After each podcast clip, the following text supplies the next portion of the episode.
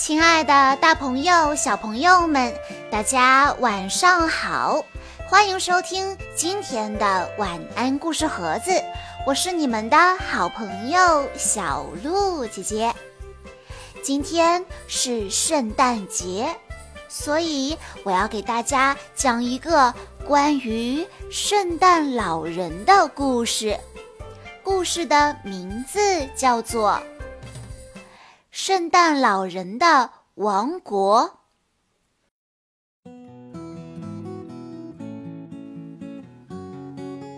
圣诞老人在每一年的平安夜都会如期来到孩子们的身边，无论孩子们身处何方，他都能准时到达，还永远不忘带礼物呢。那么，世界上只有一个圣诞老人吗？圣诞老人平时都做些什么呢？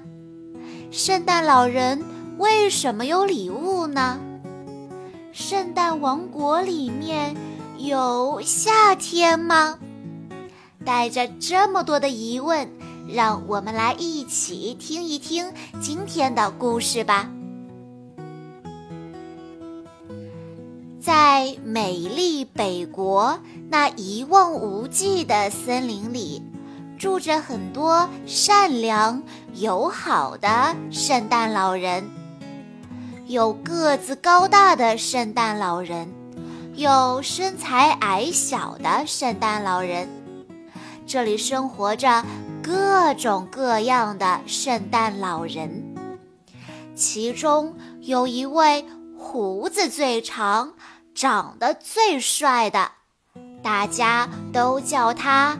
圣诞祖爷爷，所有人都很尊敬他。一月的时候，圣诞老人们全都来到了圣诞祖爷爷家，一起庆祝新年的到来。壁炉里的柴火噼噼啪啪地燃烧着，大大的桌子上摆满了美味佳肴。窗外雪不停地下着，他们开心地聊着天，屋子里到处都是暖融融的。二月的时候，嘣咚一声巨响，孩子们寄来了一堆堆的贺年卡。圣诞祖爷爷最爱读那些可爱的贺卡了。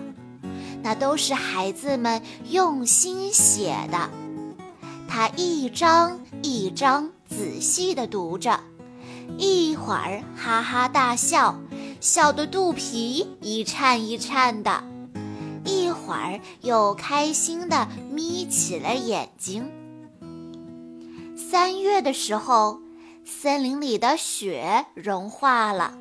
圣诞老人们开始给那些乖孩子准备礼物了。他们在田里撒下玩具的种子，然后浇上水，还从大山里捡回用来装饰礼物的流星。他们忙成了一片，哐当，哐当，哐当当。玩具工厂里也传出热热闹闹的忙碌声。不知不觉已经是四月份了，今天是驯鹿学校开学的日子。新入学的小驯鹿们要在这里学习拉雪橇和飞行。能在平安夜那一天拉着雪橇是一种荣誉。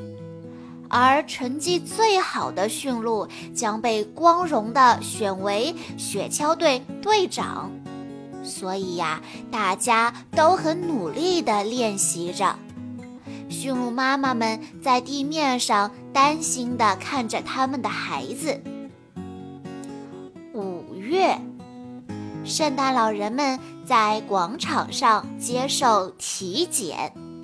平安夜那一天，圣诞老人们要去往全世界的每一个角落，不够强壮和健康可不行，特别是要严格的测量腰围和体重，因为如果圣诞老人们太重的话，驯鹿们就很难拉着他们飞上天去了。六月，圣诞老人们趁着雨季，赶紧给雪橇做做保养。七月。圣诞老人们拿上大大的望远镜，开始去世界各地寻找乖孩子。他们从一个小镇到另一个小镇，从一户人家到另一户人家。有没有认真学习？有没有好好的帮妈妈干活？圣诞老人们在本子上记下了全世界所有乖孩子的名字。八月，北国迎来了短暂的夏天，也迎来了一年一度的快乐暑假。圣诞老人们每天都和海豹、海象和海豚们开心地玩耍。圣诞祖爷爷还浮在海面上睡午觉呢，连胡子都晒黑了。九月，玩具收获的日子到了，红色、蓝色、黄色，玩具树上结满了五颜六色的果实。圣诞老人们把玩具一个一个的从树上摘下来。放进小盒子里，接下来他们还要给盒子系上漂亮的丝带。十月，今天要举行隆重的圣诞老人大会，圣诞老人们聚集到森林中的大礼堂。这个女孩送布娃娃，呃，这个男孩送玩具汽车。圣诞祖爷爷一边看着圣诞老人们的乖孩子名单，一边快速地安排着给哪些孩子送哪些礼物。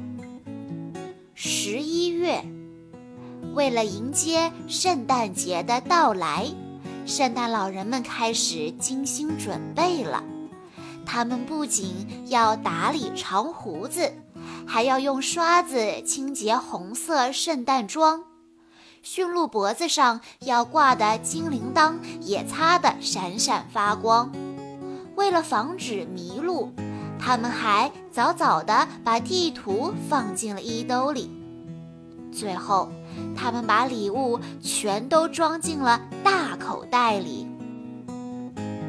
十二月，平安夜终于到来了。哦。圣诞祖爷爷带着圣诞老人们坐上了雪橇，奔向洒满银色星光的夜空。叮叮当，叮叮当，铃儿响叮当。每家每户的窗口都映出烛光，人们还挂上了大袜子，准备迎接圣诞老人的到来。圣诞快乐，圣诞快乐！小朋友们，你们都收到了一些什么礼物呢？快留言和我分享一下你们的喜悦吧！